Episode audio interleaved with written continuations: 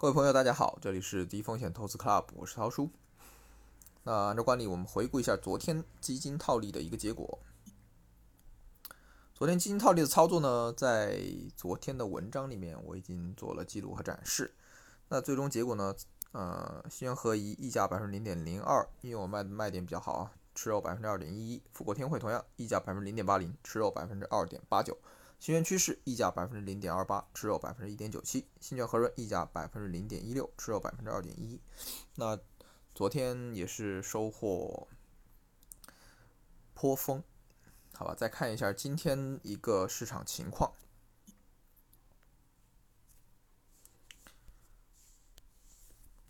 今天呢，因为受到昨天晚上美股大跌的一个影响，我们开盘呢受到美股的影响啊。两市早盘是低开的，然后全天是一个震荡上行的，但是尾盘又收跌了。那成交额是百分之呃，成交额是八千七百六十四亿，两市一共较前一日是缩量的。截至收盘呢，上证指数收跌负百分之零点零四，深圳成指收跌负百分之零点零三，那创业板指收涨，涨了百分之零点七零。那今天。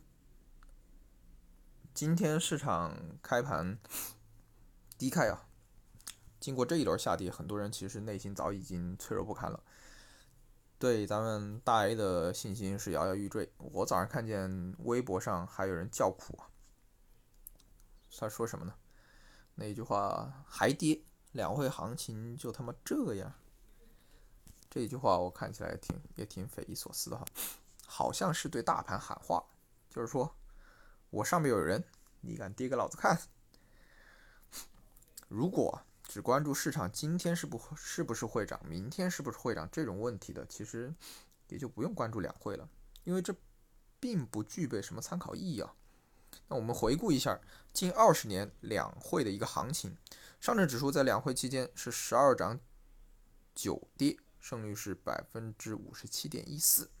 那从数据上来看呢，其实这个胜率跟抛硬币正反面也差不离，而且这个样本比较少，根本没有办法说明一个什么问题，并且我觉得投资是一门艺术，而不是一门科学。如果是科学呢，那么用机器人炒股是可以很轻松的战胜人类的。但是我们可以看到，现在的量化基金盈利表现并不是很好。那今天的市场大伙儿在心里只是有一个维稳的需求罢了，这样喊话。但是我们关注两会是在关注些什么呢？那两会上一般会公布一些重要经济数据指标和财政支出预算等等。那同时呢，也是政策发布的一个窗口。今年又是“十四五”规划的第一年，会涉及到很多行业性的一个内容，对未来的市场啊，两会起到了引领的作用。今年需要重点关注的，除了常规政策定调以外，还有“十四五”规划方向相关的碳中和。科技自主可控、国家安全双循环战略这一类等等。那今日呢，我的基金套利操作一共操作了三只基金的套利。那我的一个卖点也会在文章里面展示了。然后有没有吃肉？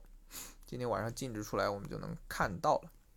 好吧，今天就聊到这里。想学习更多基金套利的实操技巧，了解。